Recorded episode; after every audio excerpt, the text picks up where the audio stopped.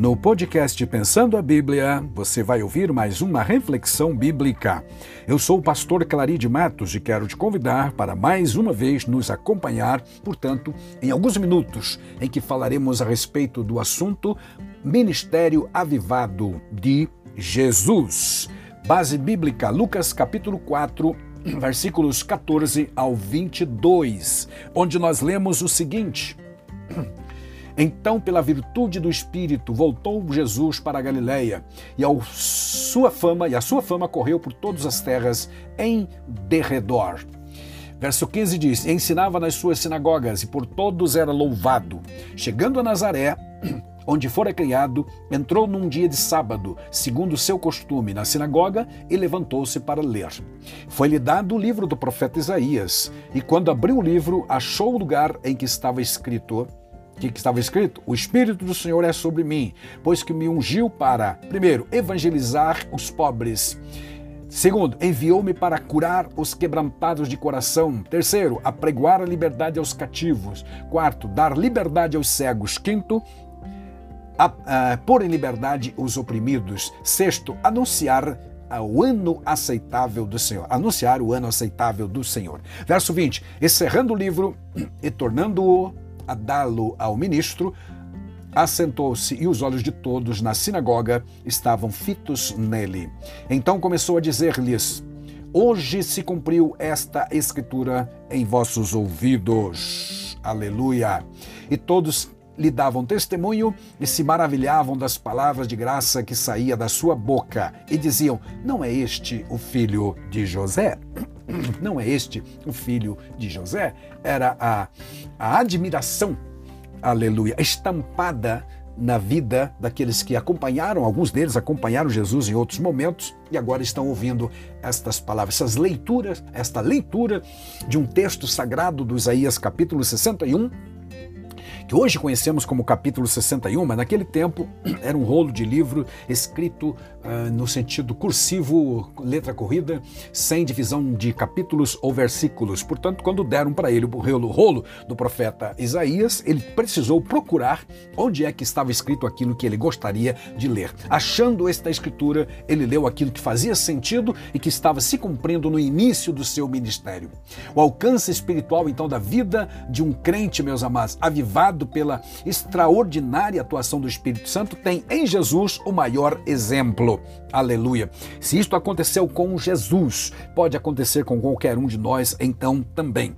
Porque, na verdade, aleluia, nós não podemos ver Jesus nesse momento e chamá-lo de avivado enquanto Deus. Ele realmente viveu 100% sua vida divina e 100% sua vida humana. Bíblia Sagrada diz em João 1 e 14 que o Verbo se fez carne, habitou entre nós e vimos a sua glória como a glória do unigênito do Pai. Mas em Atos capítulo 10 e versículo 38, nós encontramos escrito que tudo que Jesus realizou na terra em seu ministério o fez pela unção do Espírito Santo realmente, meus amados. Lá nós lemos o seguinte: Como Deus ungiu a Jesus de Nazaré com Espírito Santo e com poder, o qual andou por toda parte, fazendo bem e curando a todos os oprimidos do diabo, porque Deus era com ele. Aleluia. Palavras do apóstolo Pedro, registrado pelo evangelista Lucas, em Atos capítulo 10 e versículo 38.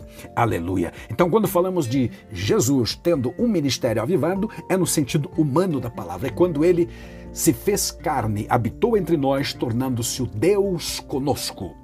Aleluia. E não somente para ser um exemplo para todos nós, mas também porque ele realmente precisou, necessitou da assistência, da ajuda, do, de toda a ação do Espírito Santo em sua vida. Glória a Deus. Então, amados, nosso estudo primeiro fala a respeito de Jesus e esta relação íntima entre ele e o Espírito Santo, as, as três pessoas da Trindade, na verdade, o Pai, o Filho e o Espírito Santo. Jesus é Deus, o Espírito Santo é Deus, o Pai é Deus. Mesma essência, três a pessoas divinas e distintas, porém da mesma essência. Glória a Deus. Nós vemos o Espírito Santo na vida de Jesus já no seu nascimento. A Bíblia diz que o anjo Gabriel foi a Maria e disse: Descerá sobre ti o Espírito Santo, e a virtude do Altíssimo te cobrirá, e o ente santo que há de nascer de ti será chamado Filho de Deus. Lucas 1, 35. Mais adiante, no batismo, das águas, antes de iniciar o seu ministério, Jesus submeteu-se ao batismo de João lá no Rio Jordão. E então, ao sair da água, os céus se abriram. Viu então ele o Espírito descer uh, em forma de pomba e pousar sobre ele. O texto de Mateus não deixa claro quem é que viu o Espírito descer, mas lá em João, capítulo 1 e os versículos 32 a 34, João Batista testemunha claramente dizendo: Eu vi o Espírito descer sobre ele em forma corpórea de uma pomba. E ele diz mais: Aquele que me enviou para batizar me disse: Aquele sobre quem vires descer o Espírito, este é o que batiza com o Espírito Santo, ou seja, este é aquele que havia de vir, o Messias, o Salvador. Glória a Deus. Então Jesus começou seu ministério realmente cheio do Espírito Santo. Aleluia. Glória a Deus. O Pai declarou o filho lá no ato do batismal: Este é meu filho amado em quem me comprazo. Jesus, o filho, está sendo batizado nas águas por João e o Espírito Santo desce sobre ele em forma corpórea. A Trindade divina manifestando-se lá no Rio Jordão no ato batismal de Jesus. Ficou confirmado que é o que Jesus vai fazer durante todo o seu ministério, realmente o fez na unção do Espírito, como diz Atos 10, 38. Aleluia. Saído das águas do batismo, Jesus foi para o deserto, diz a Bíblia, levado, conduzido pelo Espírito Santo. Então, o texto de Mateus 1,4 diz literalmente: pelo Espírito foi ao deserto para ser tentado pelo diabo. Foi ao deserto? Não, foi conduzido pelo Espírito ao deserto, estando cheio do Espírito Santo, diz também a Bíblia em Lucas capítulo 4, versículo 1. Aleluia. Jesus, cheio do Espírito Santo, voltou do Jordão e foi levado pelo Espírito ao deserto. É o que diz Lucas 4 e 1, enfatizando e unindo as duas, as duas citações de Mateus 4 com Lucas 4, percebemos que ele estava cheio do Espírito Santo quando foi ao deserto para ser tentado pelo diabo. E quando tentado, ele então, por 40 dias e 40 noites, eh, manteve o jejum absoluto, sobrenatural, mantido, repito, pelo Espírito Santo. E quando o tentador veio, ele o repeliu usando a famosa frase: está escrito, está escrito. A primeira tentação foi relacionada à fome, quando após os 40 dias de jejum, 40 dias e 40 noites, o diabo apareceu e disse: ah, transforma essas pedras em pães, se tu és o filho de Deus, porque lá no lembre-se que alguns alguns dias antes ele foi batizado e lá no ato do batismo a voz do Pai soou das alturas dizendo: "Este é meu filho amado em quem me comprazo". A tentação residia no fato então de tentar fazer com, com que o Senhor Jesus duvidasse da sua filiação divina. Se tu és o filho de Deus, declara que estas pedras se transformem em pães. Mas Jesus Jesus incisivamente retrucou ao diabo, dizendo: Nem só de pão viverá o homem, mas de toda a palavra que sai da boca de Deus. Está registrado em Mateus, no capítulo 4, verso 4, que é uma citação literal de Deuteronômios, capítulo 8. Aleluia. Então, venceu todas as tentações, três das principais ele venceu, então expulsou. O diabo se afastou, diz a Bíblia no livro de, de Lucas, por algum tempo, porque depois no seu ministério ele continuou sendo tentado. Não foi só ali no deserto que Jesus foi tentado, mas em todas elas ele saiu vencedor porque estava cheio do Espírito Santo.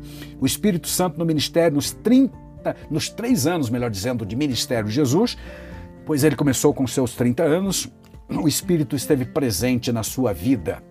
E então, Lucas 4,14, que nós lemos a seguir até o 22, declara que ele veio para cumprir uma missão toda especial relacionada à humanidade, que é considerado aqui como pobres, como miseráveis, como pessoas carentes, quebrantadas, humildes, é, escravas do pecado e tudo mais. Então, meus amados, a questão dos pobres, não, não simplesmente evangelizar pobres socialmente ou pobres fisicamente, mas também os pobres de espírito, aqueles que, são abertos, que estão abertos para a mensagem de Deus ou que são de coração humilde. Não Uh, os ricos, nós sabemos, no sentido material, muitas vezes não se preocupam, não se interessam pelas coisas de Deus, porque a sua confiança está no dinheiro, nos bens materiais e tudo, tudo mais que possa apalpar. Mas os pobres que não têm essa segurança material, eles acabam acreditando mais facilmente em Deus. É o que Jesus diz em Mateus 19, por exemplo, quando falou com o moço rico.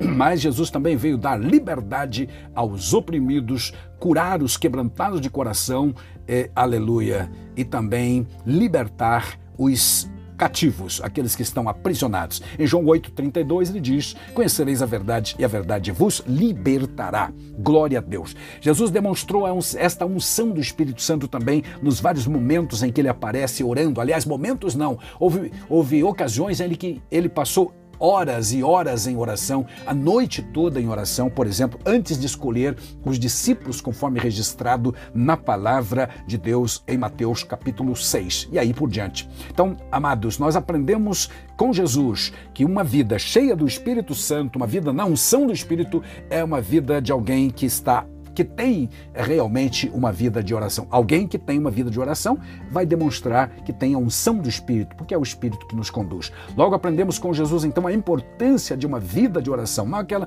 aqueles picos somente ou pontuais de oração, mas vida de oração, pois mesmo sendo Deus na condição humana, nosso Senhor buscava comunhão com o Pai por meio da oração porque orar também não é só pedir a Deus, mas é também manter a comunhão com Deus. Não esqueça que, por definição, oração é comunicação com Deus ou falar com Deus. Aleluia. Uma vida na unção do Espírito é o que realmente esperamos e o que Deus espera de cada um de nós. Como referimos-nos tanto em nossas vidas sobre unção, é bom defini-la rapidamente o que é unção. Nós queremos dizer com unção aquele serviço, aquela capacitação dada pelo Espírito Santo para determinadas funções, sejam ministeriais ou mesmo sociais ou materiais. No Antigo Testamento você tem, por exemplo, alguém ungido para realizar a obra material da construção do tabernáculo, por exemplo. E era, não deixava de ser uma unção também. Aleluia! Louvado seja o Senhor.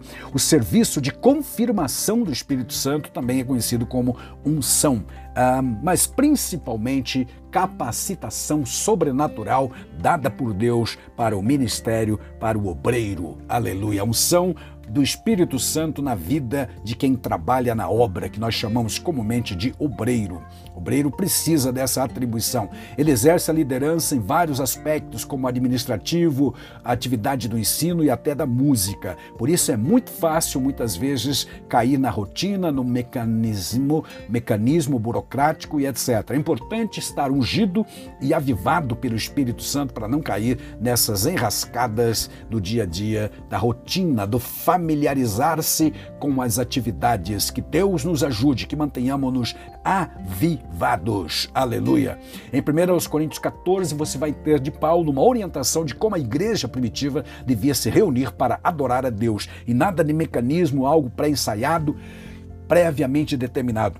Era a liberdade do Espírito Santo que vinha através da unção. Aleluia. Isso tudo se, se opera numa vida dedicada a Deus, uma vida de piedade, uma vida devocional. Em 1 Timóteo 4, 7, Paulo aconselha a Timóteo dizendo: exercita-te a ti mesmo na piedade. Então, o crente precisa efetivamente desta unção, meus amados. Nós aprendemos então da Bíblia Sagrada que o Senhor Jesus teve um ministério eh, avivado, porque eh, foi constantemente submisso à direção e à unção do Espírito Santo. Ora, se o Senhor, sendo Deus, mesmo em carne, encarnado, foi ungido pelo Espírito Santo para desenvolver o seu ministério, tanto quanto nós, muito mais, aliás, ainda, precisamos também. Aleluia. Para desenvolver nosso ministério, precisamos desta unção. Que Deus, o Senhor, cada dia nos capacite, a todos nós da igreja, e que vivamos, pois, uma vida de serviços na causa do Mestre, de modo que o Espírito Santo